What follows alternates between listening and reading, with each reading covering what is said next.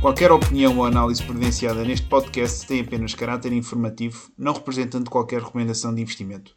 Para efeito, deverão procurar aconselhamento financeiro devidamente credenciado. Bom dia, boa tarde, boa noite, bem-vindos. Mais um episódio aqui em Marca de Portuguesa, número 47. Francisco Monteiro, Zé Jordão, aqui para mais um uma ação de comentário àquilo que, que se vai passando aqui na, na, economia, nos mercados e mais umas coisas.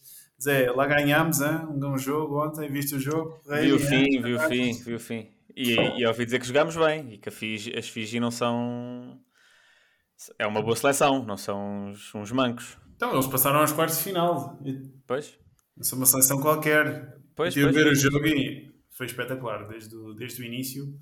Os ensaios que, que marcámos também foram, foram, foram espetaculares. E é verdade, havia muita gente a dizer que eles cometeram muitos erros e, enfim, foram muito, foram pouco cuidados, digamos assim.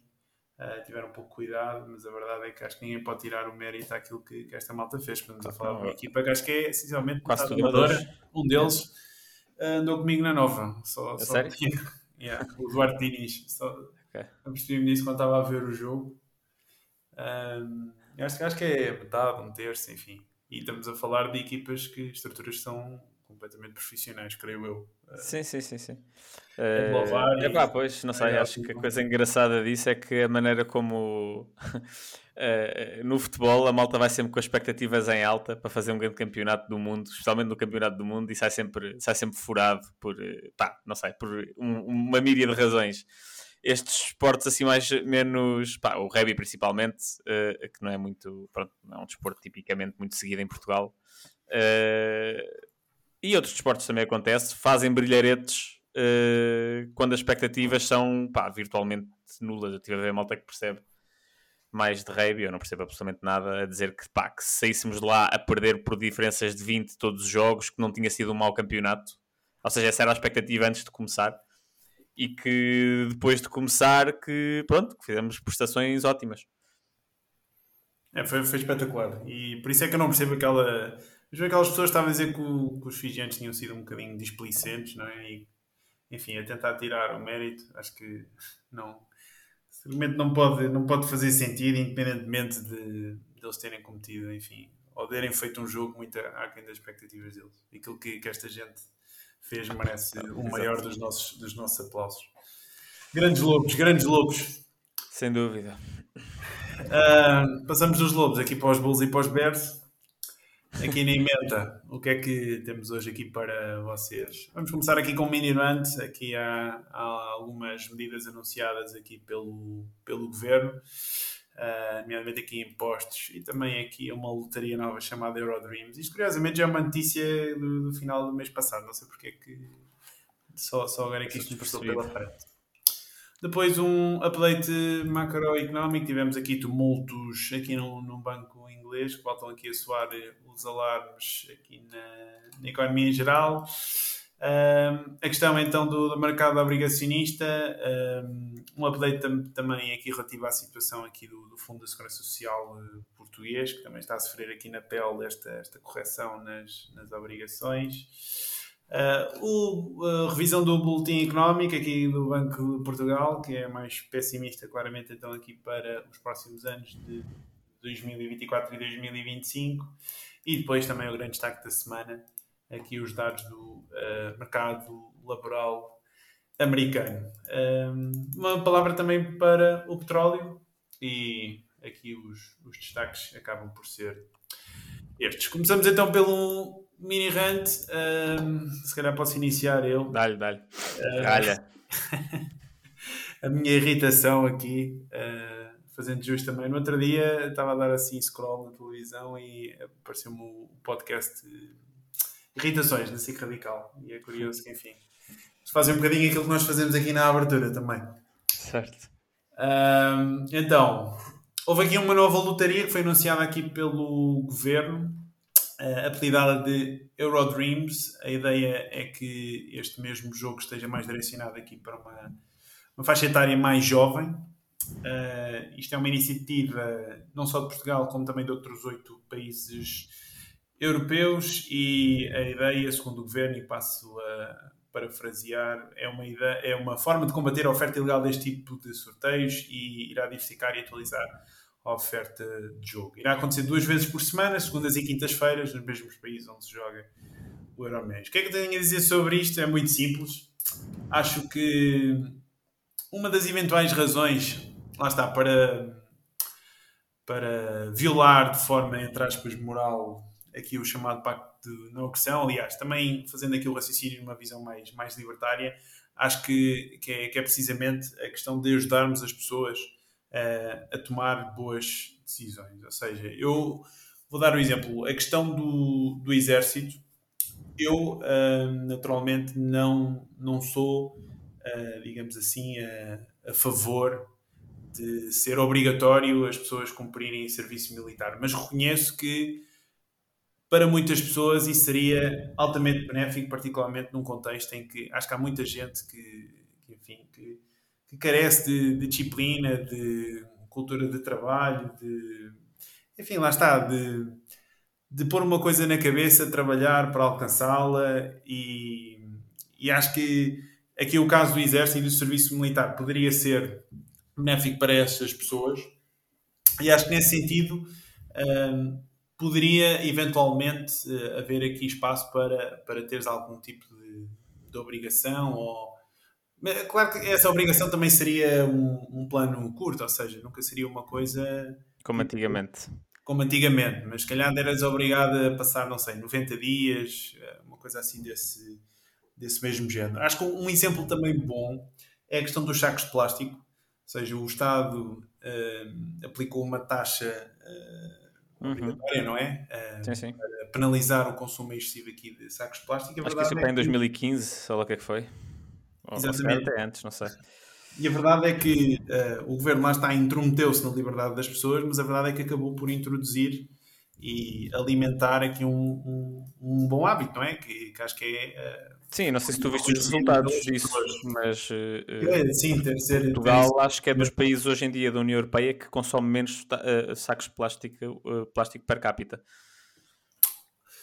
Ou seja, acho que há, acho que há argumentos eh, de facto morais para, para defender a intervenção do Estado em algumas coisas e acho que esse é o mais. É, provavelmente será o, o, mais forte deles todos, é ajudar as pessoas a tomar boas decisões. E quando nós já todos sabemos que o flagelo do jogo é, é algo que atinge sobretudo as classes sociais e económicas mais debilitadas e mais favorecidas da nossa sociedade, é com muita tristeza que eu vejo este tipo de, de, medidas, não é? Porque acho que vão completamente, chocam completamente frente com aquela que ia ser então a missão aqui do Estado. Em vez de estar a incentivar o, precisamente cessar e terminar este tipo de comportamento, estamos a encorajar, estamos a motivar as pessoas para, para fazerem uma coisa que, que sabemos que não é de todo, não é de todo positiva. Um, enfim, está aqui o meu, a minha irritação. Certo. Uh, epá, não concordo absolutamente contigo. É, há aqui uma coisa, há aqui uma nuance que é, para mim é uma é, é, lá está, é uma falsa nuance, mas, mas que é uma nuance, que é o, a maior parte do jogo em Portugal é, é, da, é pronto, está sob a tutela da Santa Casa da Misericórdia. Do jogo, eh, não estou a falar fora dos casinos, claro. Uh, uh, está sob a tutela da Santa Casa da Misericórdia, que não é uma que não é não faz parte da, da não está na esfera pública, é uma, é uma instituição de solidariedade social. Mas tem capital é. social público, não tem? Não. Eu acho que não, é. Eh, eu acho que não, uh, mas não tenho a certeza. Não tô, tô, eu vi isso quando, há, há, um, há, umas semanas e pesquisei basicamente só isto é público ou é privado e a resposta é que é uma, não, é, não é público. Uh, agora, se, cá, se tem capital social, alguma parte pública ou não, not sure. Uh, mas a questão é, o que é que a Santa Casa da Misericórdia faz? Basicamente, a ideia se executa bem ou não, eu já vi também notícias que não executa assim tão bem, mas a ideia é uh, ser uma rede de apoio para mais desfavorecidos, né, obviamente, Uh, e, e, e, o maior financiamento da Santa Casa de Misericórdia são precisamente estas apostas, ou seja, isto acaba por ser uma inversão total do que aquilo que é uh, uma inversão total, não é um esquema de Ponzi, mas é uma inversão total daquilo que devia ser o Estado Social, que é tu tens os mais pobres, através do jogo, a financiar os, uh, ajuda ao mais, aos mais pobres. Claro. e há pouco tempo, foi, eu acho que foi mais há duas semanas, se calhar, saiu, uma, saiu um estudo do eu acho que é da Universidade do Minho uh, do Luís Aguiar Conraria com outro economista qualquer, que era, basic, era precisamente a ver o impacto que o jogo tinha, as raspadinhas e esse tipo de jogo tinha na sociedade e eles chegaram à conclusão que é isso, opa, aquilo que já sabe, não é? Que é, isto afeta principalmente as pessoas mais pobres. Há, uh, uh, eles disseram que acho que havia tipo 100 mil pessoas com patologia de, de, de, jogo, ou seja, que jogavam com uma frequência absurda um, e, e, pronto, claro que é um, é, é um flagelo e usar uh, pá, estas lotarias. É, pá, o, o, nosso Estado, eu não tenho, eu não tenho palavras, ainda hoje vi uma notícia que, nós, pá, que eu não pus aqui nos temas porque não, não era assim tão, tão relevante, mas que pá, basicamente vão, a questão dos impostos vão arranjar para, baixar os impostos e para haver ali uma cedência àquelas medidas que nós falámos dos, da, da, dos patrões há uns tempos, há umas semanas, que eles iam Uh, os patrões que subissem os salários mais do que 5% iam poder pagar um 15 mês sem pagar impostos. Ou seja, uma coisa que é de uma complexidade que para mim não faz sentido. É tipo, pá, baixem impostos. Deixem-se deixem de merdas, baixem impostos. Uh, uh, e, e é, são todas estas pá, uma lotaria para os jovens. Pá, não, não, me, não consigo mesmo entrar na cabeça. Não me entra na cabeça. Tipo, como é que ninguém diz. Ainda por cima, um governo pronto, que se diz de esquerda, não é? Não puxando aqui a questão da política, mas que devia ser dos que estão mais cientes para este tipo de problemas, em, pelo menos na teoria. Mas na teoria, é mesmo na teoria, na prática não. Mas o que me chateia mesmo nisto tudo também é, tu tens, por exemplo, a Liga de Futebol, que é patrocinada por uma empresa de apostas, tens, sim, sim. as ligas das, das, modalidades também são patrocinadas por, eh, por, apostas, por empresas de apostas. Tu tens uh, publicidade em, canal, em horário nobre a ser mostrada, enfim, às pessoas em geral. Uh, ou seja, eu acho que o que se devia fazer nesta situação, não sei se concordas comigo, presumo que sim, será, digamos, entre aspas, esconder aqui um bocadinho a acessibilidade ou a facilidade com que as pessoas têm. Pá, como, se como se fez com o tabaco. Ou seja, não é, exatamente, não é, não é proibir, mas é, é por claro, exemplo, é influenciar o comportamento das pessoas, de maneira, ou seja, é a velha questão do, do acho que era do Nudge, do Richard, Richard Thaler, que é a cena de se o default, é, é, é, se tu mudares o default, consegues logo mudar o comportamento da pessoa sem infringir em liberdade, na liberdade de ninguém. As pessoas que quiserem apostar poderiam continuar a apostar, da mesma maneira que as pessoas que querem fumar continuam a poder fumar. Uh, uh, simplesmente não, não, não crias algumas regras para que isso não seja tão e é bastante, fácil. E é bastante fácil. É só, em termos de publicidade, se fizeres isso, por exemplo, proibires, um, se proibires, digamos, uh, as cores, estás a, sim, seja, sim, se, sim, se proibires a implementação assim de, de um vasto espectro de cores nas, nas raspadinhas, passares a, a ter apenas preto e branco, ou seja, há, uhum torna-se muito menos apelativo em termos visuais, ou seja, o teu cérebro claro. tem claro. muito menos tentação uh, uh, lá está a ser chamado uh, a atuar, não é? Há muitas coisas que se podem fazer em termos de, de economia comportamental para influenciar eh, comportamentos e todos nós sabemos que, isto é um, é um flagelo e tem de ser, tem de ser limitado. Uh, enfim, já sabemos que esta ideia de ajudar os mais, mais pobres é mesmo só, só na prática. Ainda numa semana que também o governo estuda o aumento do imposto único de circulação para compensar a redução das portagens. Cá está novamente a malta mais pobre a pagar a fatura aqui na chamada transição. transição é, mas a redução das portagens que eu tinha visto, a redução das portagens era só em algumas autostradas do interior. Acho que era no interior e no, e no Algarve. E no Algarve. Pronto, uh, lá está. Porquê? Porquê é que é preciso reduzir portagens nesses sítios? Precisamente porque são sítios que não têm transportes públicos, basicamente. E, e se tu dizes às pessoas para estar a pagar, uh, uh, lá está. Não, não... Eu não sou contra que suba o IUC, atenção, uh, lá está. Acho que a ideia devia ser criar incentivos para, para que o carro seja cada vez menos apelativo, uh, se é essa a estratégia. Uh, uh, se calhar, para mim, o que faria mais sentido até nem seria a questão de comprar carro, seria mais a questão da, da quantidade de utilização de carro seja, faria mais, mais, mais sentido taxar mais a gasolina e coisas dessas, porque pá, Ui, o carro dá sempre... a gasolina? Eu acho que sim, se, queres, se não queres poluir, se não queres emissões, então aí não há muito não há muito que possas fazer, não é? Tens que desincentivar o consumo, o consumo disso. Agora, a questão é que são sempre os mais pobres a pagar essa fatura. Claro, tens é que dar as alternativas, lá está.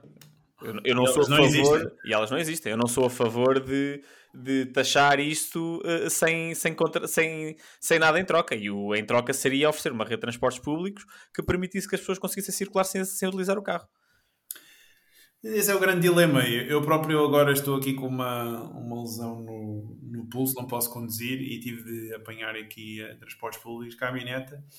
E na semana passada uh, o autocarro chegou 30 e tal minutos atrasado. Ou seja, isto. É, querem que uma pessoa deixe o carro na garagem, mas depois não, pois, com horários, não cumprem com a qualidade. Como é que querem que uma, é uma bandalheira abdique desse mesmo, desse mesmo conforto. Olha, por acaso ouvi um podcast giro e é curto. Uh, há, há, um podcast recorrente do público que se chama Sobre Carris, que fala sobre mais a questão dos comboios, não tanto dos autocarros. E, e no último podcast que eu ouvi deles, eles falavam precisamente sobre pá, que, que, claro, que há falta de investimento, que há uma falta de série de coisas, de dinheiro, no fundo. Uh, mas que também há falta de brilho nos transportes públicos, das pessoas que trabalham nos transportes públicos. Não há.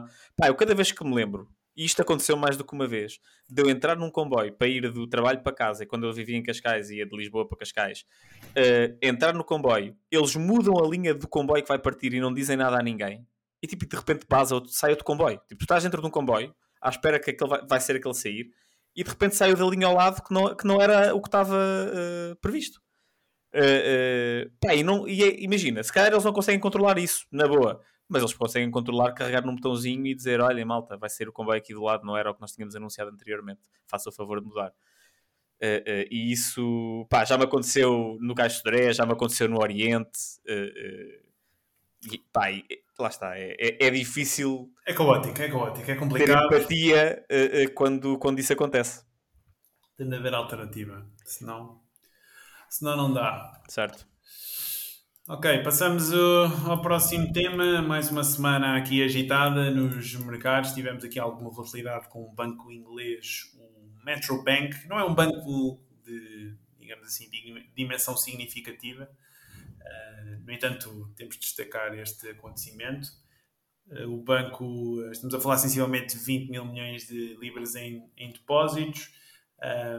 Aqui durante creio que foi assim, ali a meio desse, da semana passada, começou-se aqui a, a, levantar esse rumor de que o banco não, não teria então capacidade para fazer face aqui aos seus, aos seus pedidos de, de levantamentos.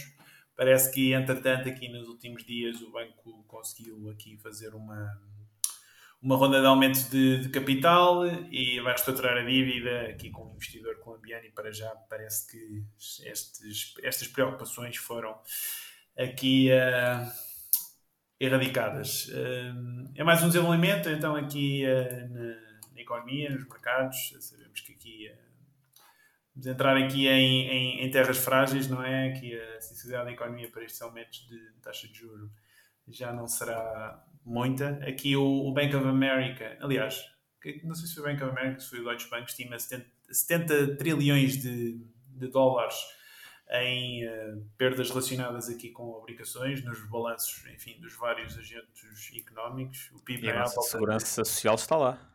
Está nesse... A nossa segurança social e... Está lá vamos. e, calhar, e não será só a nossa segurança social, não é? Sim, claro. Há aqui, há aqui muito banco português e também seria bastante interessante fazer esse, esse tipo de, de, estudo, perceber qual é que é a exposição também aqui da banca portuguesa aqui ao, ao risco de taxa de juros e, e perceber como é que eles estão também posicionados aqui nesta altura, mas presumo que aqui o nosso regulador, o Banco de Portugal, está, esteja a fazer esse trabalho, não é? Pelo menos teoricamente é para isso que. Eu, no Banco de Portugal, eles no boletim, estavas-me a perguntar há bocadinho antes de começarmos a gravar se eu tinha visto o boletim. Das poucas coisas que eu vi do boletim foi, foi basicamente a exposição. Quem é que são, não, quem é que são os, os, os detentores de dívida portuguesa, basicamente. E os bancos portugueses estavam lá, por isso eles Sabem. Não levar porrada também, não porrada. Então, eh, onde é que. Ah, estava. Deutsche Bank estima então 70 trilhões de, de perdas, que naturalmente não estão oficializadas porque não houve uma, uma venda, uma venda. efetiva das, das obrigações. uma altura em que a dívida americana supera então os 33,5 trilhões de, de, dólares. Em termos de, do mercado obrigacionista do Tesouro Americano, estamos a falar de um drawdown também de 25%, uh, comparativamente aqui ao, ao máximo anterior, por volta de 2020. É também o bear market mais agressivo de, de sempre. É mesmo uma situação sem precedentes. Eu estou a dar estes dados mesmo para as pessoas perceberem que estamos a viver uma situação sem precedentes.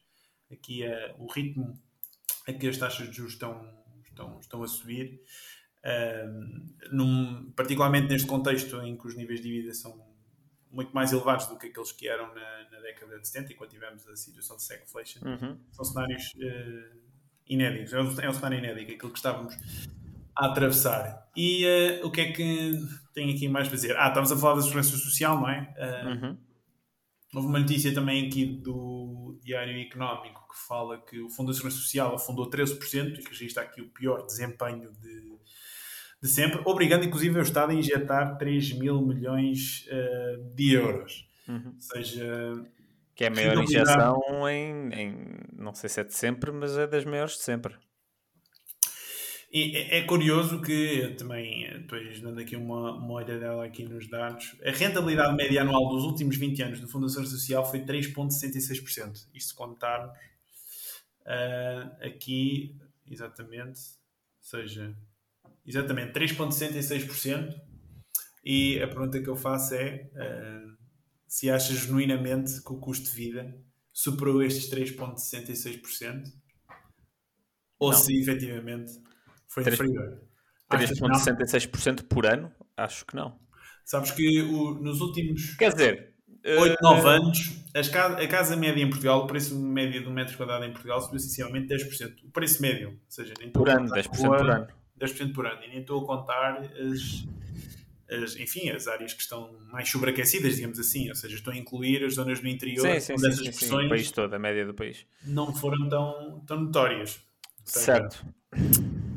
Mas sim, 3,66%. Um, isto também faz-me lembrar aqui uh, outro ponto, já que estávamos a falar disso também no início, que acho que a questão da segurança social é também uma, uma questão que aqui lá está. Um, o Estado obriga o contribuinte, obriga a pessoa, obriga as empresas a, a participar e acho que aqui devia, de facto, uh, haver uma, uma opção no sentido em que, ok, eu se quiser fazer parte deste sistema faço, contribuo, uh, naturalmente tenho direito aos benefícios todos, todos sabemos, se não quiser, se não quiser, não contribuo e naturalmente depois tenho de acartar com as, as consequências, nomeadamente em termos de, enfim, todos os direitos que estão isso seria não. catastrófico. Eh, no, no, Acredito que seja catastrófico, mas eu, eu, tenho dificuldades em perceber como é que efetivamente nós temos um, sistema não é verdadeiramente livre no, no, no espectro total da palavra quando uh, somos obrigados a contribuir para, para, para um fundo que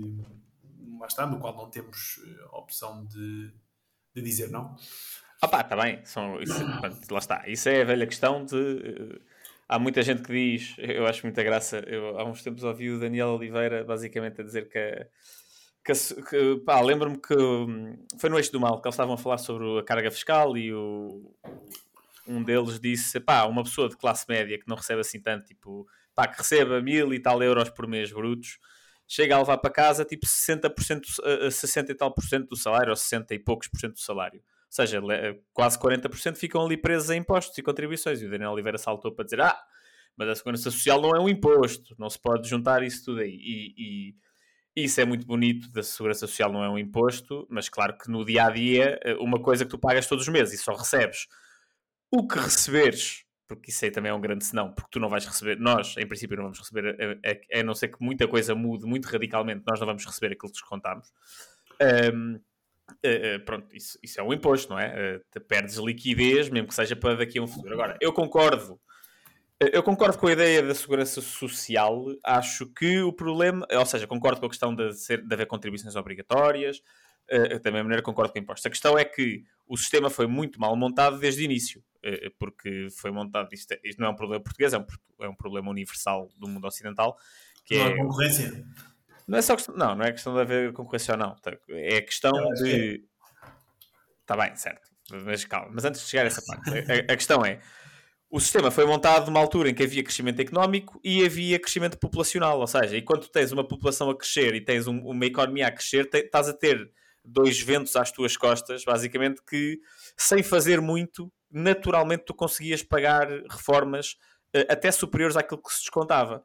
Claro que nós sabemos que a partir do ano 2000 em Portugal e, e, e numa boa parte do mundo, a partir de 2008, Uh, uh, o crescimento abrandou radicalmente. Uh, no Ocidente, o crescimento populacional, se ignorarmos os Estados Unidos, é virtualmente inexistente e, e, até, se, até está a cair. Em Portugal, acho que se estima que a população em 2100 pá, vai ser à, à, volta dos 6 milhões, ou o que é que é.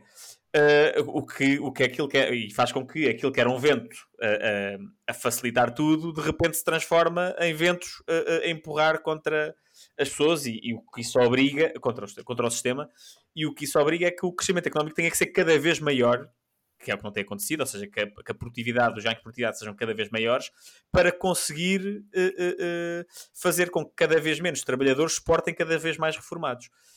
e a questão é, isto foi mal pensado desde o início, e agora vais fazer o quê? Vais dizer, olha, se, se desse essa opção às pessoas, quase toda a gente da minha geração, da nossa geração, eu acho que ia aceitar essa proposta.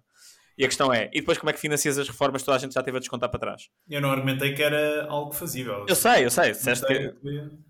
Mas tá, estavas a falar disso. E é, o problema disso, apesar de eu concordar, se fosse um sistema feito de raiz, isso é o que faz sentido, era o que faria sentido. Era cada um contribui para si, ou seja, é obrigatório contribuir para um fundo da segurança social e depois esse fundo da segurança social tu podes investir o teu dinheiro para uma parte, estilo 401k, uh, uh, uma parte para o 1K, uma parte para um, uma subsistência, subsistência, mínima, whatever. Isso depois eu também não sou especialista no tema e, e, não é um tema assim tão, tão simples quanto isso, mas, mas pronto. Agora, tanto já o mal feito, agora é daqueles problemas que para descalçar a bota alguém vai ter que passar mal. Ou é a nossa geração que vai estar, a, vai estar o nosso salário vai ter que estar a pagar uh, dois reformados ou seja, um, um, vá, na melhor das hipóteses, acho que é um reformado. Isso vai acontecer, não é? Uh, uh, aqui uma vaga de imigração.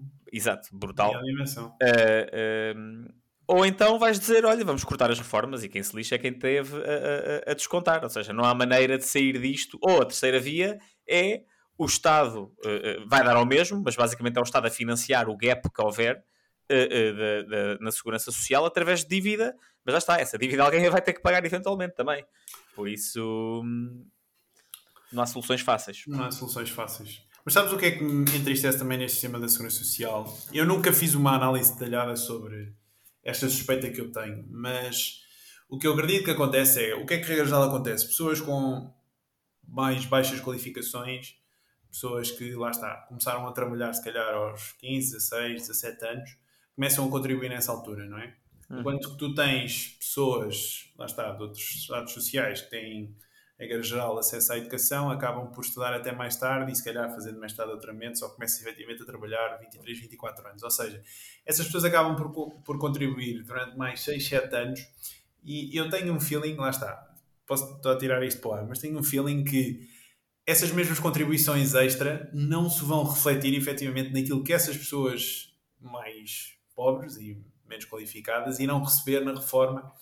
Um, quando, enfim, pendurarem, pendurarem as botas. Não, porque lá está, porque a ideia é que, em, em teoria, as pessoas, não, eu, as pessoas eu, vão receber menos. Eu estou a falar mesmo toda. em termos proporcionais ao salário que tu ganhas, estás a perceber? Ah, isso não sei, acho que não. Achas que não? É uma suspeita que ah, eu tenho, é uma pá, coisa eu, que eu tenho curiosidade para investigar, tô... mas eu, eu tenho um feeling que sim. Eu, tenho um eu não estou por dentro do cálculo, mas eu sei que há um cálculo sim, uh, da social que depende das tuas contribuições, de, por isso eu espero que seja proporcional ao dinheiro que tu descontaste. Porque é, já aqui, lá está, o, o, o, trabalho extra também é, é, altamente penalizado aqui em Portugal, aquela história que fazes horas extras e levas logo uma talhada descomunal e que desincentiva Como assim? claramente tu... Fazes uma... Porquê é que levas uma talhada descomunal? Porque a, a, carga de imposto adicional sobre essas mesmas horas acaba por ser eh, grotesca e acaba por não, hum. não te incentivar. Isso faz muita... Con eu acho Houve alguém que me falou nisto, eu posso estar a dizer um disparate. Eu também não posso estar a falar de cor, mas eu tenho a ideia que as horas extras são taxadas da mesma maneira que o subsídio de férias e de Natal, que é tipo, é à parte, não, não, não acrescenta ao bruto, ou seja, não te faz subir de escalão naquele mês.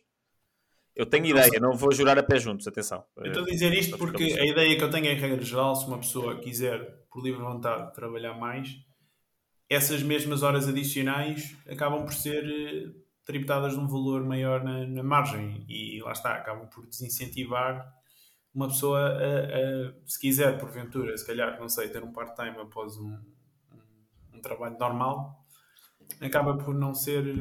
Vantajoso, estás a perceber? Ah, ok, depois, já percebi o que é que queres dizer. Porque depois tu vais passar para o próximo escalão e não se consideram esses rendimentos, digamos assim, como extra. Ok, ok, já percebi, já percebi. Estava a falar de horas extra puras e duras, tipo dentro da empresa, ok. E mesmo sim, assim, é não sei se é o que eu estou a dizer é verdade ou não. Mas sim, ok, já percebi, já percebi mas se calhar estou a dizer um disparate. Tem, é uma, não, isso é possível, tenhas razão. Isso é possível, tenhas razão. E que, enfim, e já sabem, malta, eh, segurança social, não fiquem aqui à espera da vossa reforma. Façam as vossas poupanças. Façam as vossas, as vossas coisinhas, porque realmente eh, a coisa, a coisa não, não está famosa. Ainda para mais, creio que houve também, li também qualquer coisa sobre o Fundo de Pensões também sueco, esta semana, que também estava a passar aqui dificuldades, que, mas acho que o, o, Fundo de Pensões Suecos tinha a ver com o imobiliário, porque na Suécia estamos, estamos a assistir uma correção também significativa, também não, correção significativa no mercado imobiliário e o Fundo de Pensões lá tem muita exposição aqui ao imobiliário.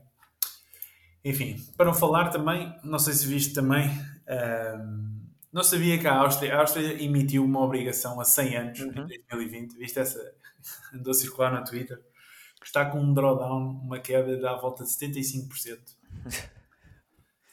Pá, é, o, mercado, o mercado de obrigações é, é, é, algo muito fascinante, não só agora. Agora, se calhar, até das alturas, apesar do choque inicial, mais, se calhar mais normais, diria.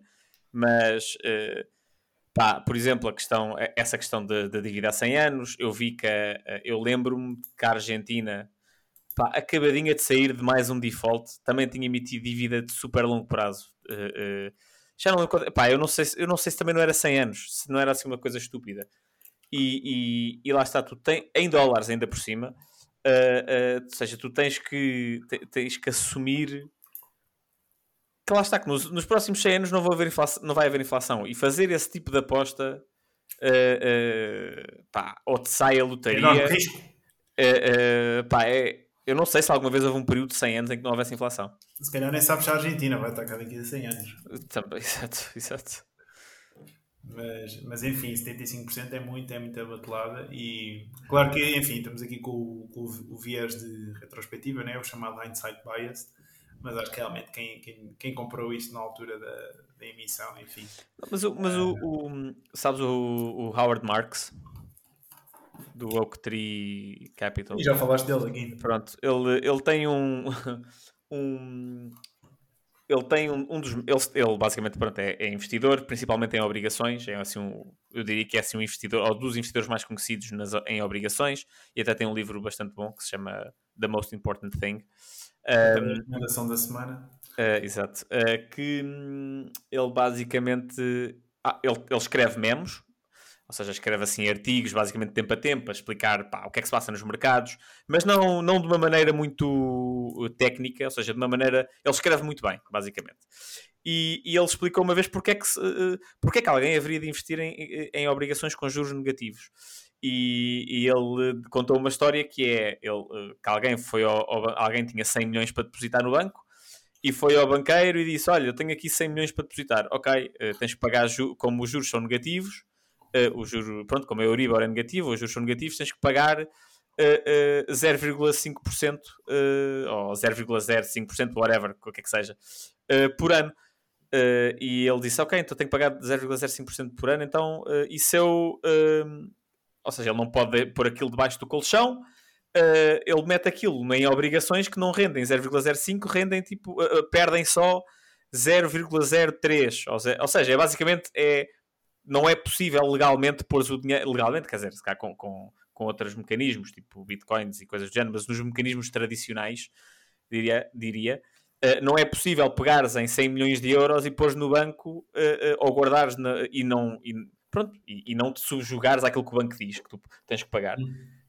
e por isso é mais por falta de alternativas do que por alguém achar que aquilo vai render de facto dinheiro.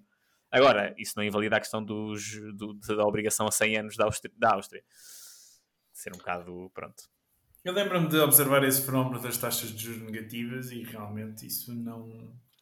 enfim, nunca fez sentido na minha cabeça, porque, e só depois de investigar mais aqui a questão da escola austríaca e os debates que também que existem em torno da, da verdadeira origem das, das mesmas, é que a coisa começou a fazer mais sentido, porque realmente nós temos uma preferência temporal, não é? Uh, nós todos vamos, vamos morrer e naturalmente que preferimos as coisas hoje face ao amanhã e como tal exigimos um, um prémio por abdicarmos aqui do, do, nosso, do nosso capital, ou seja, e essa, essa questão lembro das taxas de juros negativas na altura quando, enfim, nem foi assim há tanto tempo, não é?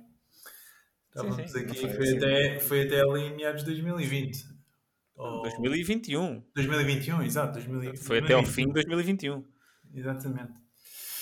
Enfim, só para verem aqui a, a, a verdadeira manipulação. E como as coisas mudam tão rápido. E...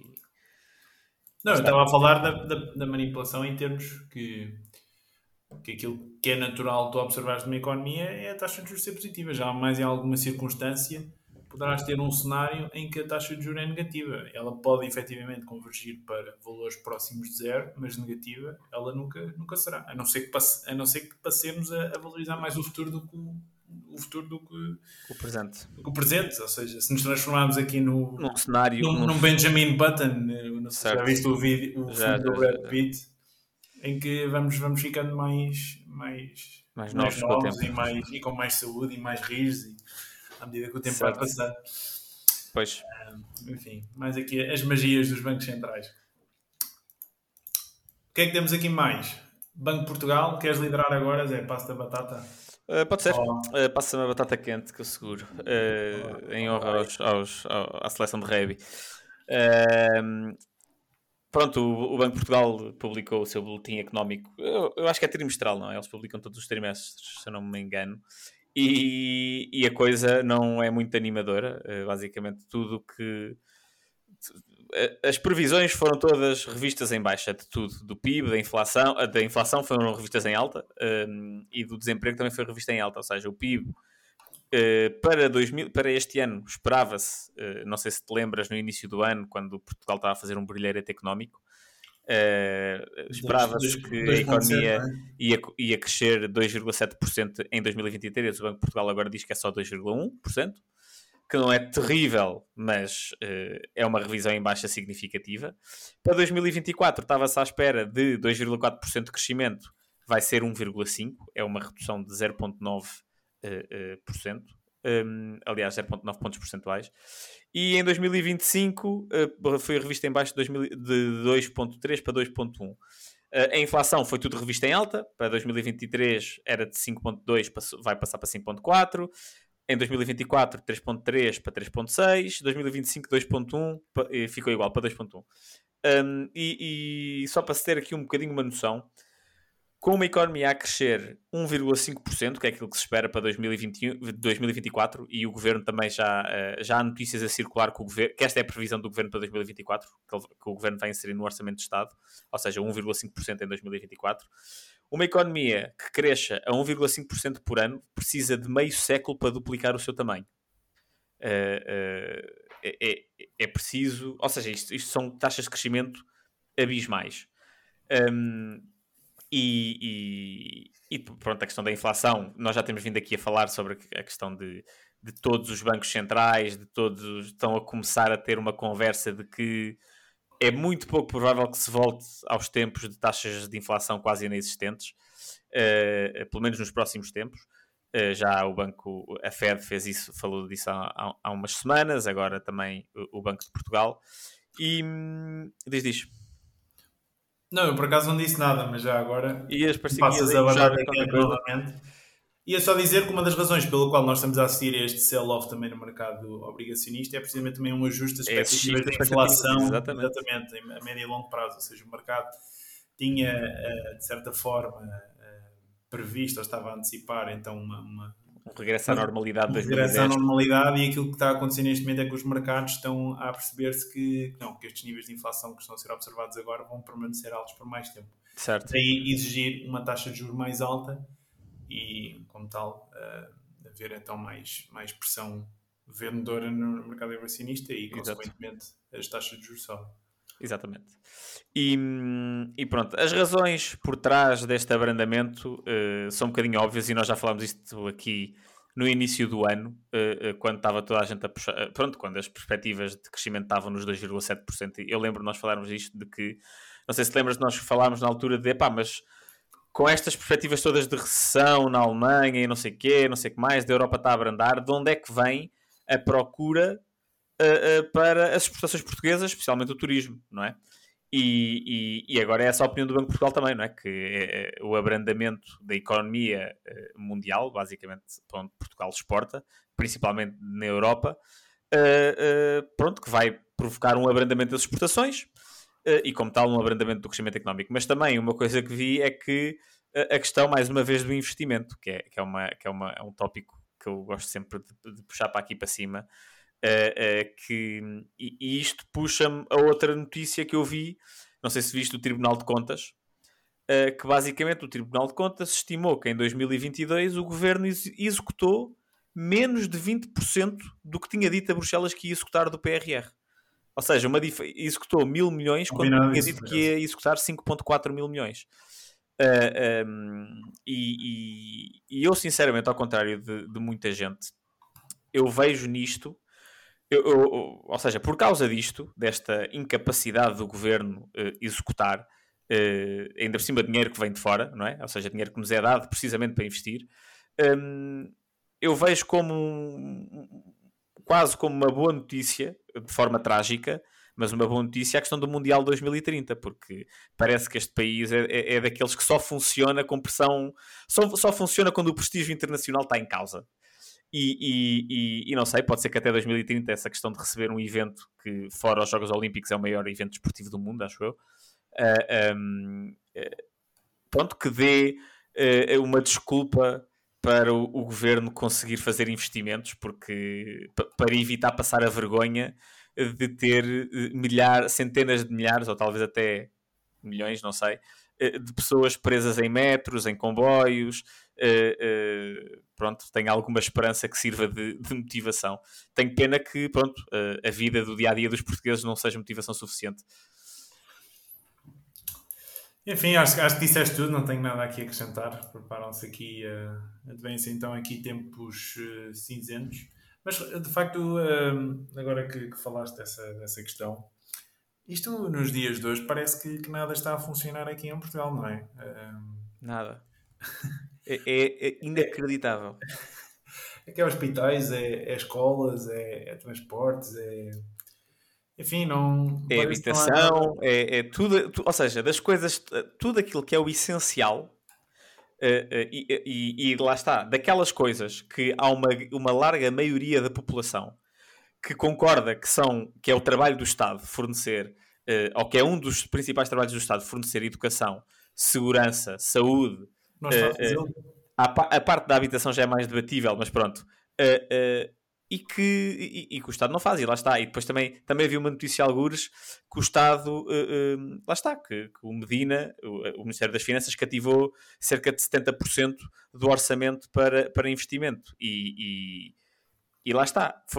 Eu já, falámos disto aqui, mas é, é daqui que vem o brilharete económico uh, do, do governo PS. É, nós vamos devolver rendimentos e coisas que, que foram cortadas durante a Troika. Uh, como é que vamos manter o déficit equilibrado? Vamos cortar investimento público o máximo que pudermos. E lá está. A, a natureza do investimento público é daquelas coisas que não se nota no momento. Tu não, tu não notas se não comprares uma ambulância. Tu não notas se não, constru... se não uh, comprares um, sei lá, um, aquelas máquinas dos hospitais. Uh, tu não notas isso imediatamente. Mas quando as máquinas existentes se começam a desgastar, se começam a, a, a deteriorar, uh, quando começa a haver infiltrações dentro dos hospitais ou nas escolas, esse tipo de coisas, começa a notar e depois, da mesma maneira que demoras tempo até ver o efeito negativo, também não é uma coisa que tu consigas simplesmente instalar os dedos e olha, toma lá o investimento e está feito. Depois também demora tempo a fazer o investimento e a que volta ao baseline.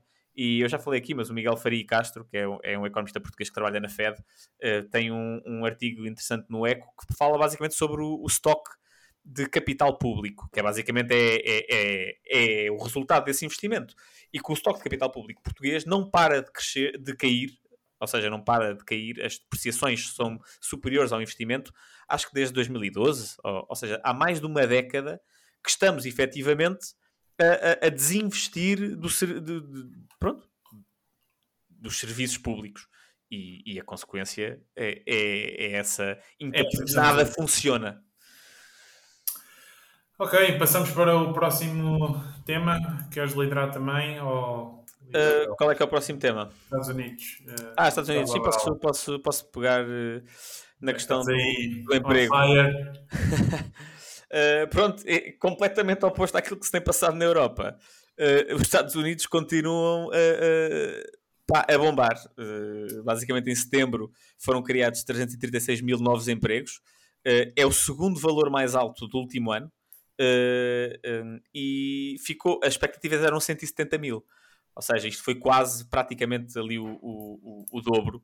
Um, e, e pronto, isto provocou mais, mais um pânico nos mercados, também contribuiu para a questão das, das yields continuarem. Foi curioso que houve uma, uma correção na, na saída e depois foi revista. No dia assim. Não, não, não, depois inverteu durante o dia. Exato, ok, ok, ok.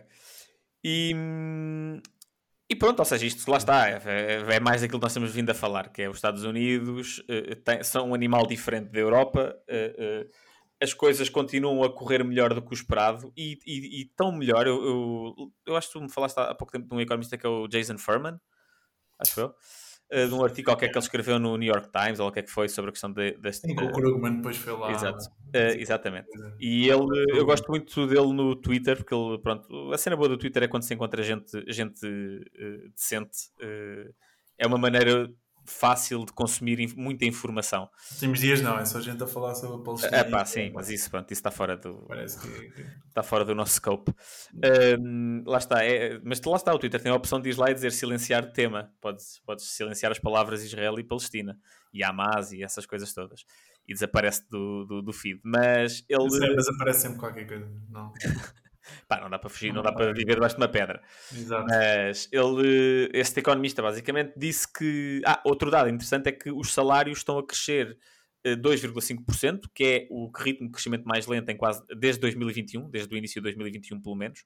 Uh, ou seja, que este emprego que está a ser criado não está. Uh, a teoria dele é que isto não está a ser algo que está a ser criado por causa da procura por mão de obra, mas que está a ser criado por causa da oferta de mão de obra. Uh, e que isso pode ser bom, boa notícia no sentido em que pode uh, ajudar a, a arrefecer pressões inflacionárias, porque lá está, se forem as empresas à procura de trabalhadores, entra-se ali numa, numa, numa bidding war, não é? Uh, no fundo, na economia toda, a dizer quem é que tem que, tem que se pagar cada vez mais para conseguir contratar pessoas. Mas quando isso está, quando o, o emprego está a aumentar, porque há cada vez mais pessoas no mercado de trabalho, uh, não é bem essa dinâmica que acontece. E acho que o facto de estarmos num cenário inflacionário, inflacionista uh, faz com que este aumento da, of da oferta não, não provoque quedas salariais, acho eu. Mas isso também será uma tendência que se observa também num uma alteração, não é? Uh, do, do, ciclo económico. seja... Certo, certo, certo, claro, claro. E, mas era, é isso que ele diz. Ele diz, ele diz isto, esta é a teoria dele, porque as perspectivas que o, pá, o equivalente ao Conselho de Finanças Públicas, mas nos Estados Unidos, as, uh, em, do, em janeiro de 2020, antes de haver Covid, as estimativas era que uh, uh, em, nesta altura, em 2023, houvesse cerca de 155 milhões de pessoas empregadas e existe 157, existem 157 milhões de pessoas, ou seja, é 2 milhões acima do que aquilo que, que, que se esperava. E, e, e, lá está, acho que, são, acho que são boas notícias nos Estados Unidos, claro. Não sei o que é que tu achas destes dados. É sim, foi uma surpresa bastante positiva, um, só para terem noção. Uh, a estimativa mais alta aqui do, do analista mais, mais bullish, digamos assim, um Wall Street era à volta dos 250 mil postos de trabalho saiu nos 336. E um, há aqui algumas coisas que são importantes, digamos assim, descodificar. Um, o ADP, que é aquele relatório que sai nas quartas-feiras antes, tinha uh, mostrado 86 mil, criação de 86 mil postos de trabalho, ou seja, já há aqui um, um abrandamento. Há aqui uma disparidade cada vez maior entre aquilo que estes dois relatórios dizem. E em termos de, de destaque, eu acho que que, foi por causa disso que o mercado uh, inverteu, digamos assim, durante o dia, porque a reação foi ok, mercado laboral forte, descrição de postos de trabalho muito forte, mas um sinal para a FED manter taxas de juros mais altas, como tal, ações corrigem, mas depois, se formos ver aqui nas entrelinhas, o que acaba por eh, acontecer é que há muita, muitos destes postos de trabalho que foram criados, não só foram uh, postos de trabalho governamentais, como também uh, se deveu aqui a pessoas que, que já têm ou que já procuram um segundo trabalho ou um part-time. Uh, e foi nessa base, creio eu, que também houve então aqui essa mesma, essa mesma reversão. Aliás, foi mesmo aí que houve, que houve esse mesmo ganho aqui no, no mercado laboral, se contarmos aqui os, os full-time, digamos assim, os trabalhadores full-time, houve inclusive uma quebra comparativamente ao, ao mês passado. Uh, eles depois reveram em alta aqui os, os dados de agosto e de, de julho, novamente. Uh, Vocês tinham revisto em baixo ou não? Há uns tempos? Não, eles têm revisto não? sempre em alta. Sempre em alta? Ok. Em alta. Tinha, tinha sido em baixa. E sim, ou seja, é o, nunca houve tantas pessoas com dois trabalhos aqui nos, nos Estados Unidos, o que ilustra também um cenário em que as pessoas estão, está, estão com essa necessidade, creio eu, eh, não é? É aquilo que é o raciocínio lógico que nós podemos fazer, estão com a necessidade de pagar as contas e como tal não vem alternativa, se não arranjar aqui outro, outro trabalho. Mas, mas sim, foram dados que de facto aqui é um notícia que eu tenho à frente fala de um evento 6 Sigma, ou seja, Sigma tem a ver com o desvio padrão, uhum. aquilo que tem, tem visto. Uh, e um evento 6 Sigma, qual é que é a probabilidade de um evento 6 Sigma? É Não o que é 0,001%? Acho que é menos do que isso até. Há malta, saber aí malta de estatística de análise de dados. A única coisa que isso me diz é que, nós estamos, é o que é que nós estamos a fazer. Aplica, aplicar estatística uh, uh, Lá está, o, o, Charlie Munger fala muito disso, diz que, que, quando a Berkshire Hathaway começou, a Berkshire Hathaway é a empresa do, do Warren Buffett e do, e do Charlie Munger, que, que, basicamente que no início o, o que os académicos diziam era que os retornos que eles estavam a ter eram impossíveis, eram impossíveis de sustentar, eram impossíveis, eram impossíveis, depois à medida que eles começaram ou seja, que os retornos se mantiveram ao fim de algumas décadas, começaram a dizer que era um evento de 2 sigmas, depois era 3 sigmas, depois era 5 sigmas, e, e, o Manga diz que parou de contar a partir dos 8 sigmas. Uh... Acho que houve alguém também no. Ali nas semanas depois da crise financeira do Lehman Brothers ter caído, que também disse que aquilo era uma, uma situação que era assim, um evento de, eu não sei, 30 e tal sigmas, uma coisa assim. É que isto, é, isto, isto, são coisas muito. Pá, eu percebo para quem está a ouvir, isto é aborrecidíssimo. Eu não consigo imaginar é. um tema mais aborrecido para quem não gosta de sistemas do que estatística. Mas o problema de, de, de usar. Uh, uh, sistemas super sofisticados de estatística, eu, eu acho que a principal falha é, é, é a questão de ser vari, serem variáveis independentes. Eh, tem que se assume-se que são que, que, que, basicamente fazer estes, estes testes que as variáveis são independentes uh, para fazer estas estimativas. Uh, uh, e, e, eu na minha opinião as variáveis não são independentes. Em economia especialmente quando as coisas começam chegam a ter um certo um, uma certa magnitude e dimensão a questão por exemplo essa questão de dizer ah o que aconteceu com a crise financeira é uma, é uma coisa que só aconteceria uma vez a cada milhão de anos como se nós não tivéssemos tido já para umas 20 crises financeiras uh, ou mais na história da humanidade, em muito menos de um milhão de anos.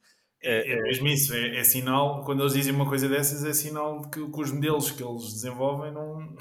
Exato, exato. Não, não, não, eu, eu, percebo a, a, ideia, e se fossem variáveis independentes funcionava perfeitamente, mas uh, uh, uh, não funciona assim. E, e nesse vou fazer outra recomendação, que eu acho que já recomendei aqui, mas vou recomendar outra vez, um livro que se chama Ubiquity, Uh, que basicamente fala sobre a maneira como é um bocadinho pegar ali um bocadinho em teoria do caos, digamos assim, que é há eventos que parece que vêm do nada, uh, mas que, se estão no, que no fundo se estão a acumular, ou seja, aquilo que, que cria os eventos está-se a acumular ao longo de vários anos e que basicamente está espalhado pelo sistema todo.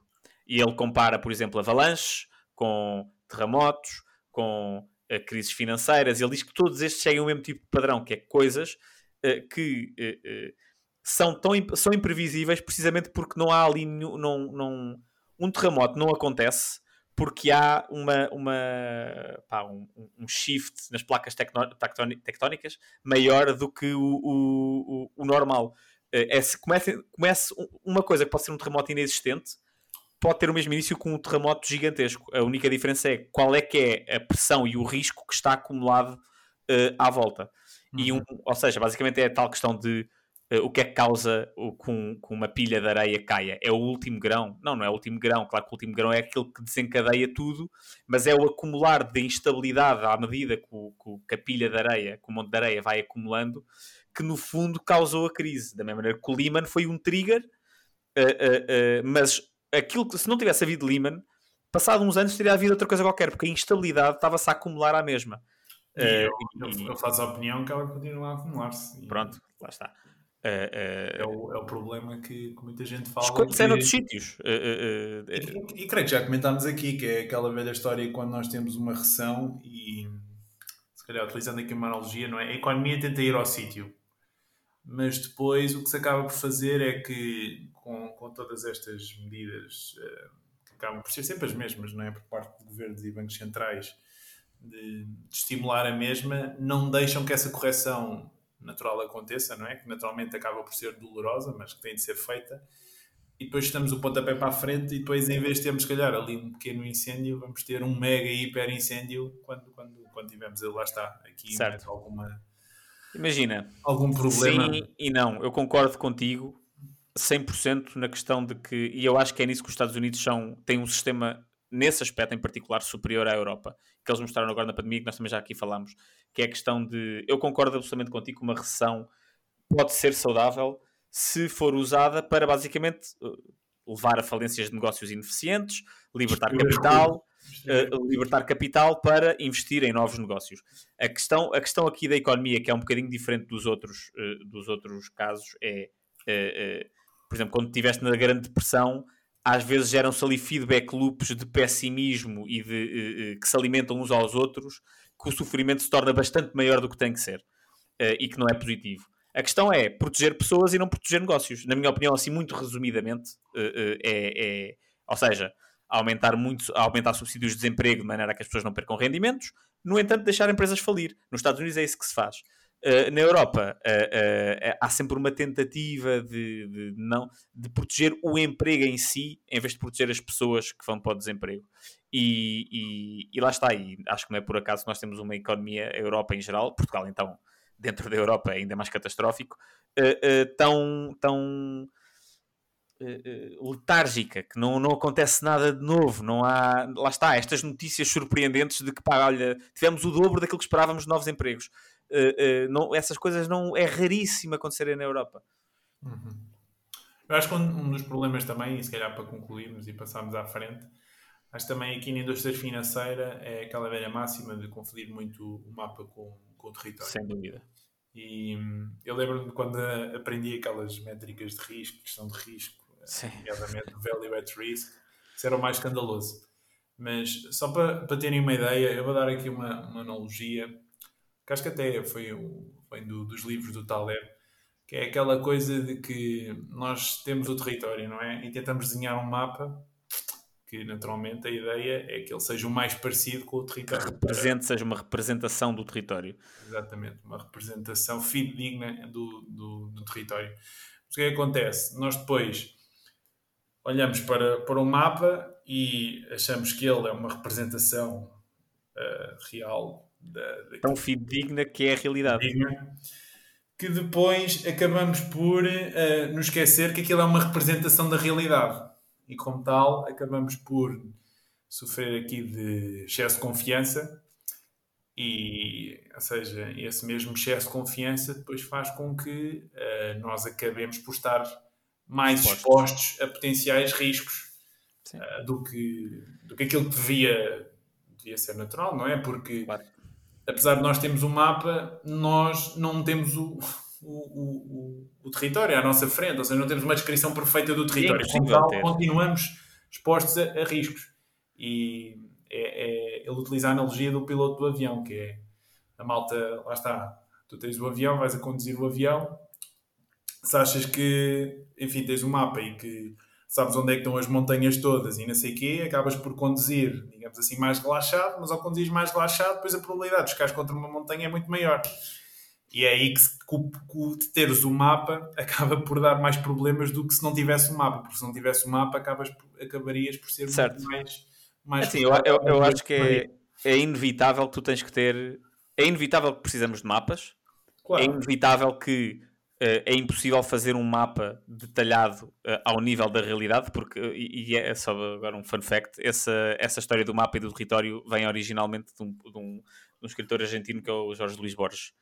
Uh, que, que, escreveu um short story basicamente de um império que tentou fazer um mapa que era o território, basicamente, e que o Império ruiu. Uh, pronto, era basicamente a história.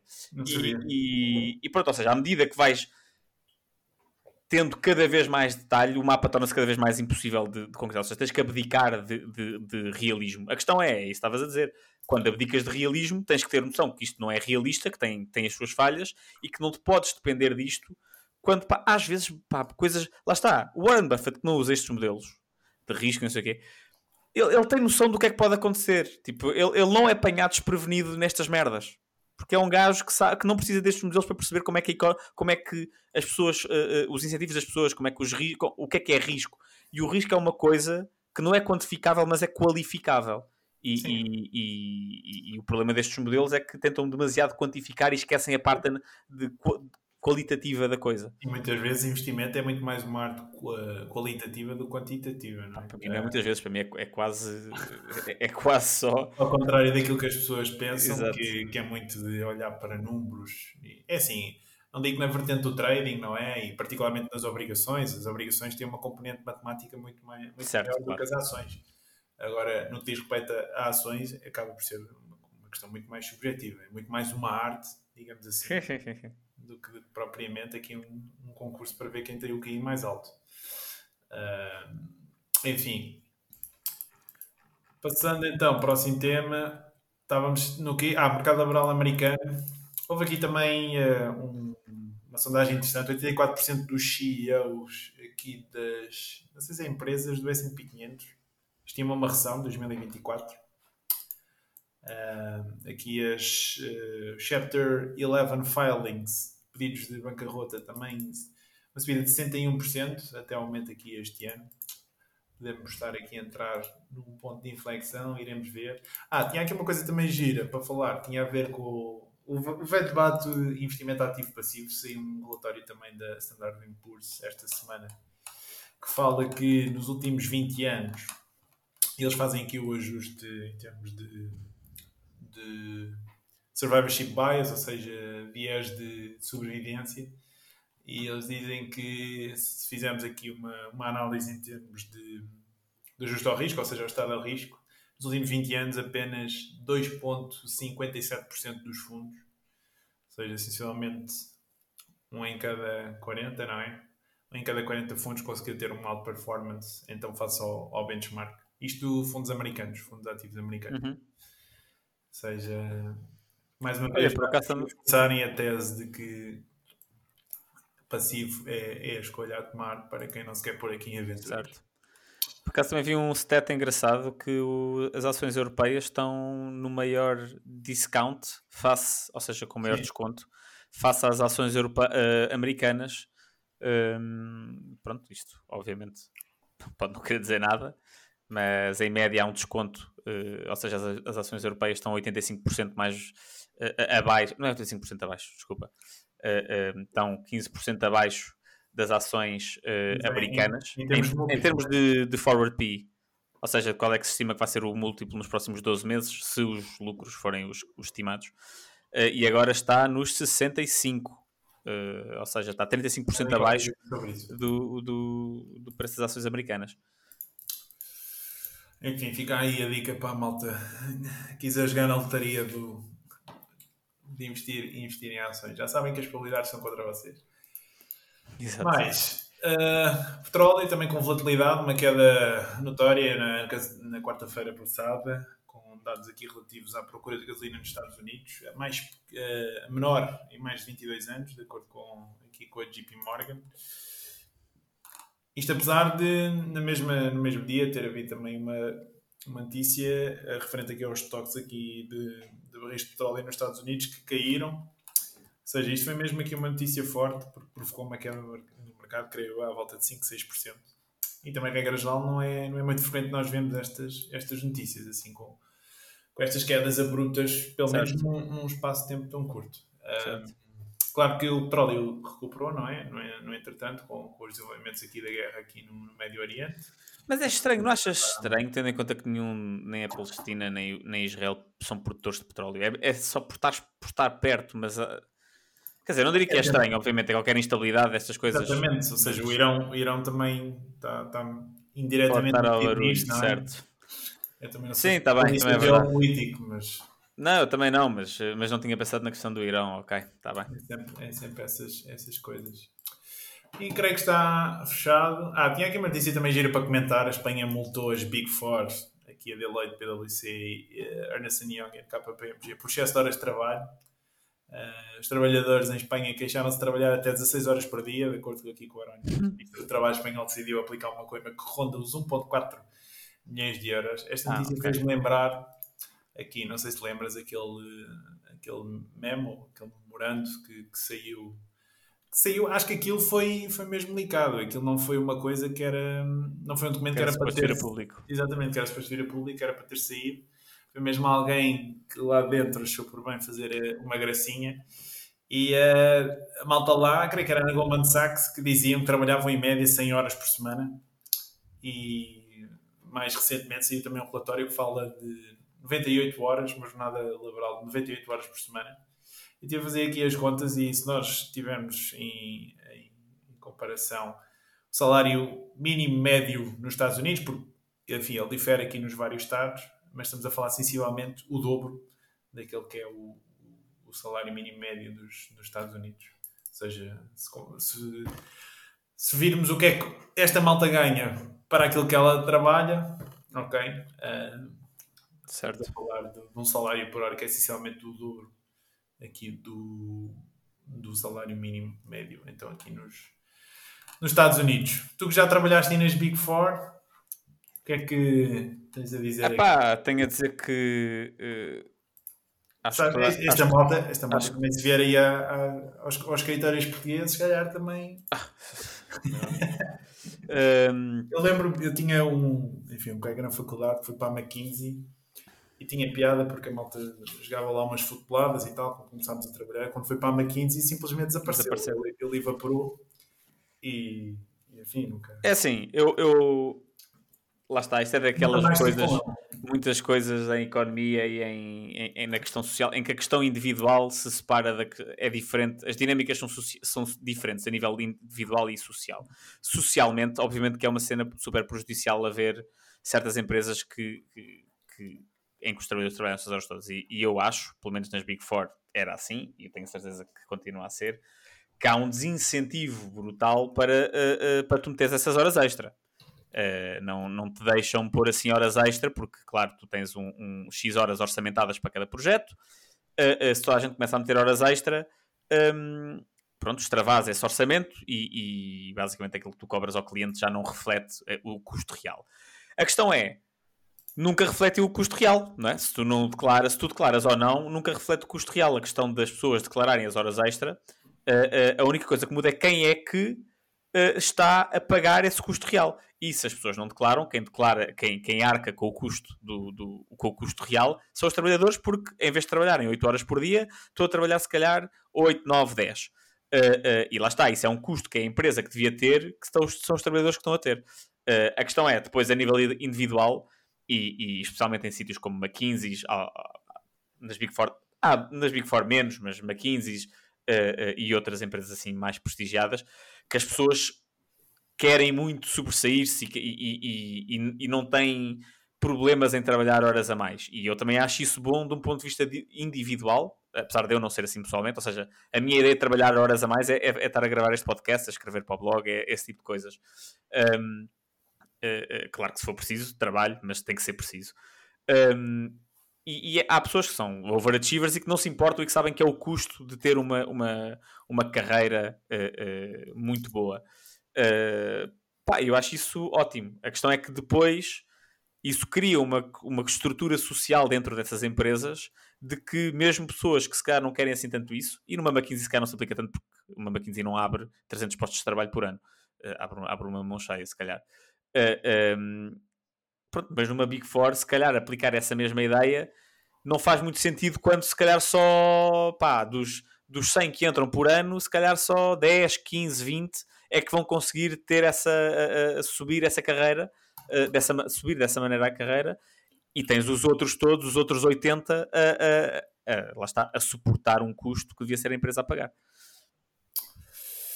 Faz-me um, um, pouco confusão, ainda para mais quando o próprio Keynes dizia que íamos trabalhar 15 horas por semana há 100 anos atrás. um, mas sim, faz-me confusão porque realmente, como disseste bem, acho que só faz sentido nos. nos... Enfim, uh, isto se calhar que é uma, é uma questão muito, muito própria, não é? Mas para mim, para de facto estar com esta, com esta alma e com este coração em alguma coisa, enfim, tem de ser de facto a, a, fazer um projeto que, que é para mim, ou seja, trabalhar para mim no fundo. Uh, ou, ou, uma pessoa é, é devidamente uh, recompensada, não é? Uh, e isto abre aqui um parênteses muito grande, porque a verdade é que acho que, que as pessoas esquecem-se um bocadinho que, que, a verdade é que isto no fundo nós, nós estamos aqui a, a, trabalhar para viver, não é? Não é viver para trabalhar. E, claro que, enfim, essas pessoas depois acabam por ter. Mas há muita gente que tira, que tira a gratificação pessoal do trabalho e, e, e inverte um bocado isso. Acho que faço argumento que isso é um bocadinho uma lavagem cerebral e acho que. Eu não digo que não, lá está. Eu, eu pessoalmente sou diferente, mas temos que aceitar que há pessoas que, que de facto retiram. Um, aliás, eu não sou assim tão diferente, porque obviamente que eu, se eu fosse um, um, um trabalhador terrível, eu não me ia sentir bem comigo. A questão é, a partir de um certo ponto, tá bom, para mim, para outras pessoas, não. Querem, querem, querem mais. E é na boa, não tenho nada contra, são escolhas. Claro, cada um faz aquilo que, que entende. O, que eu, o, que eu, o ponto que eu faço é que acho que essas, essas pessoas foram um bocadinho ludibriadas e acho que vão chegar a fases mais tarde na vida e vão olhar para trás e, e vão perceber que havia muitas coisas que abdicaram e que agora não, já não têm oportunidade. Sim, lá está. É tal, é a tal coisa de são poucas as pessoas é que no leito da morte uh, dizem arrependo-me de não ter trabalhado mais horas. É aquela. Não sei se já leste o livro do Jeff Bezos.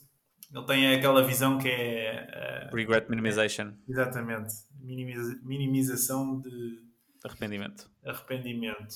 Que é aquela coisa. Tentarmos imaginar no dia da nossa morte e tentarmos perceber aquilo que nos arrependeríamos de não ter feito e fazer essas coisas até, até chegar a esse, a esse dia.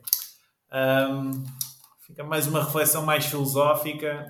E há aqui também uma coisa. Este podcast está aqui, todos os podcasts nós fazemos aqui reflexões filosóficas. Ah, é Estás-me sempre, estás sempre a dizer que eu falo de política, mas depois, quando é para a filosofia, estamos prontos. É, tu queres desviar o assunto, mas é nisto, é nisto que temos de focar, é nisto que. É, não, não são os políticos que merecem a nossa atenção. Mas olha, agora que falaste nisso, aqui tem uma coisa gira para comentar. Que o Mick Jagger diz que não vai doar a, a fortuna de 500 milhões de. Não vai doar, aliás, vai doar instituições de caridade não e que os filhos não a vão herdar. E uh, gostava de desafiar. Uh, enfim, a, a partilhares aqui connosco o que é que tu farias se estivesse na posição dele. Imagina que, que és um gajo que, que enfim, tem património financeiro na, na ordem dos dezenas, dezenas de milhões de euros, dezenas de milhões de euros. Como é que irias gerir esta situação face, face aos teus filhos? Porque acho que há, há aqui, há aqui pontos muito interessantes para, para uma pessoa fazer. Sim, sim. Uh, acho que o primeiro que se pode falar logo é a questão de um, tu, de certa forma, ao estares a fazer, entre aspas, a cama aos teus filhos, estás a, des a desincentivá-los também para eles procurarem ser a melhor versão de, de, si próprios, não é? Claro que há, enfim, existem inúmeras coisas que, que o dinheiro não, não compra, ninguém está a pôr isso em casa, mas a questão é que se tu, de certa forma, dás tudo de mão beijada, acaba por também, se calhar, haver uma não sei, o que é que, o que, é, o que, é que achas? Eu, Estava a pensar um, eu, eu apanhei isto antes do podcast e certo. vai ser uh, eu concordo, eu concordo, é, lá está, ponto 1. Um. Dif... Há, há sempre, há sempre uma calma, há sempre uma diferença entre uh, uh, o Zé de agora que não tem filhos e o Zé com uh, 70, 80 anos a, a, a, pensar no, no, no testamento. Uh, mas pronto, eu agora, neste momento, eu diria que, que para mim não faz sentido heranças uh, as heranças em geral, desses, especialmente desses montantes, não fazem sentido. Acho que, uh, tanto a nível social como a nível individual, pá, muito pouco coisa, muito, muito pouco de bom vem de pessoas que herdam muito dinheiro. claro que, o que, o, que é, o que é que se espera do. O que é que estavas a dizer? Ah, então não deixas nada aos teus filhos. Pá, eu deixo-lhes uma educação é aquilo que eu gostava de deixar. Uh, uma educação, uma maneira de ver a vida, uh, espero de conseguir deixar-lhes abertura de espírito uh, e que não sejam tacanhos, que tenham saúde, de bons hábitos, esse tipo de coisas. É isso que lhes espero deixar. E, e as ferramentas para eles conseguirem fazer uma vida como eles acharem que a devem fazer. Queres ter filhos então? Fixe. Quero, quero. A malta, a malta precisa de. Claro, de inverter Trabalhadores da, da, para a segurança social. E a nível social, a, a minha opinião é, é, é, a mesma, que é eu, eu, há pouca gente que eu encontro que tem menos noção e, e nem sequer eu não sou daquelas pessoas que acha que puxa muito aquela conversa do privilégio, não sei o quê, pá, mas há pessoas que têm sorte e há pessoas que não têm sorte, é um facto da vida.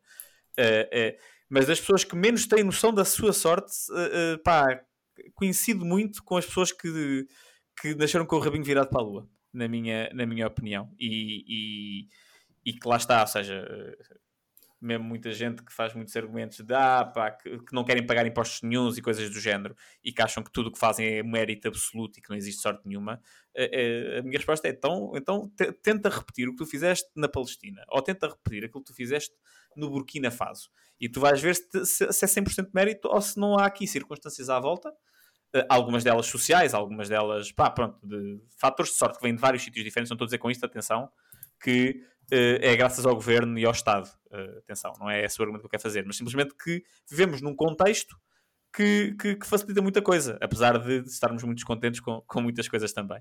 Mas, mas sim, acho que eu sou a favor até de um, de um imposto, sobre, de um imposto sobre a herança, caso não seja doado, coisas dessas. Ah, pois.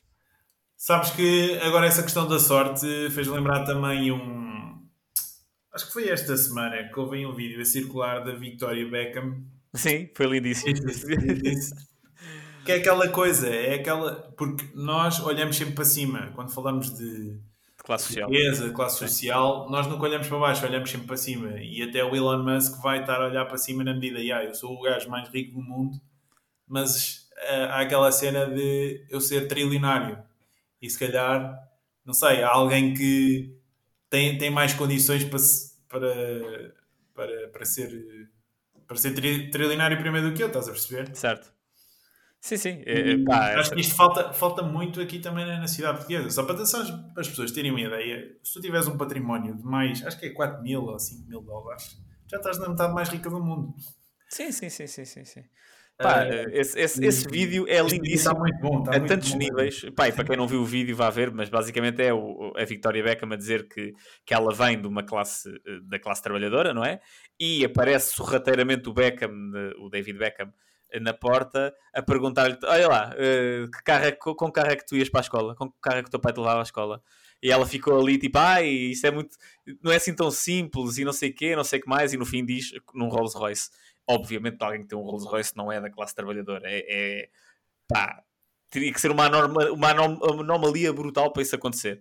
Uh, e pronto, lá está. As pessoas que são de classe média alta uh, uh, nunca se veem, média alta e para cima, nunca se veem como sendo classe média alta ou a classe alta. É sempre é classe média. Acham sempre que são classe média ou até porque, classe média porque baixa. Vêm vem nas notícias os bilionários e lá está. Esses gajos claro. é que são a, a, a, classe alta. Quando devem ser, não sei, temos bilionários, deve ser 0.0, em, em Portugal, 1%, 1%, sim, sim. coisa assim, minúscula, não é? Em Portugal, eh, eh, eh, eu lembro-me de ter tido uma conversa com os amigos meus, estávamos a falar da questão política e, e, eles falaram na altura, um deles dizia que não percebe como é que a malta vota no PS. E ao mesmo tempo, eu não vou fazer considerações sobre isso, mas ao, na mesma frase, um bocadinho mais à frente, quando eu lhe disse a quantidade de pessoas que recebiam o salário mínimo em Portugal, ele disse é impossível alguém viver com isso. E, e, e lá está, é, é, as pessoas que estão no meio socioeconómico vantajoso eh, não têm noção do que é que é do que é que custa a vida. Não estou a dizer com isto que eu tenho, que eu, que eu também acho que sou privilegiado, mas, mas tive, tive, sorte.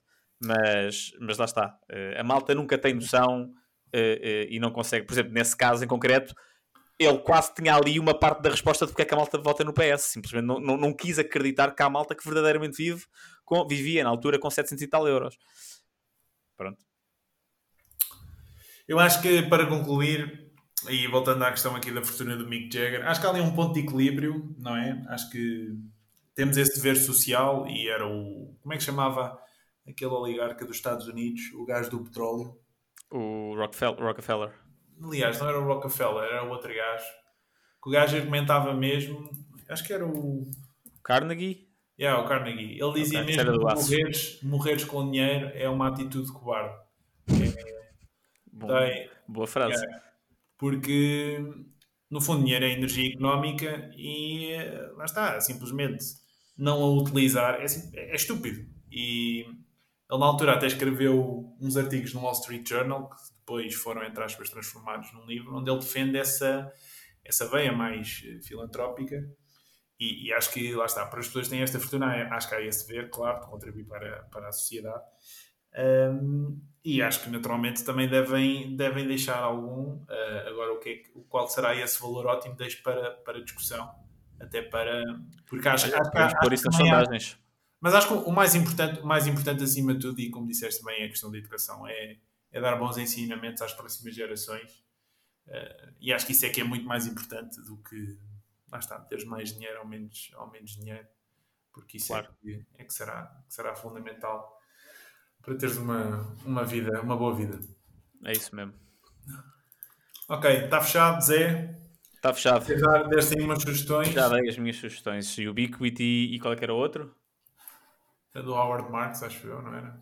Era, yeah, era do Howard Marks, exato. The Most Important Thing. O livro está traduzido em português, mas o, o nome em português não é, não é uma tradução direta. Eu já não lembro qual é, é, o nome, qual é, é a tradução do livro para português. Ok, da minha parte, esta semana não tenho sugestões e é isso. Ah, já me lembro. De 0 a 100. Ah. O livro chama-se De 0 a 100 em, em Do português. Howard Marks, ok. Mais uma coisa, eu sei que nos têm mandado mensagens aqui no mail, nós vimos esta semana, não tivemos a oportunidade de, de responder hoje, mas iremos responder, fiquem, fiquem na vanguarda, ok? Ehm, está, está aqui a nossa palavra e sim, se tiverem mais questões, dúvidas, já sabem, partilhem, comentem, façam reviews e levem-nos para a estratosfera, se nós merecemos, claro. É isso mesmo. Então vá, até para a semana. Um abraço.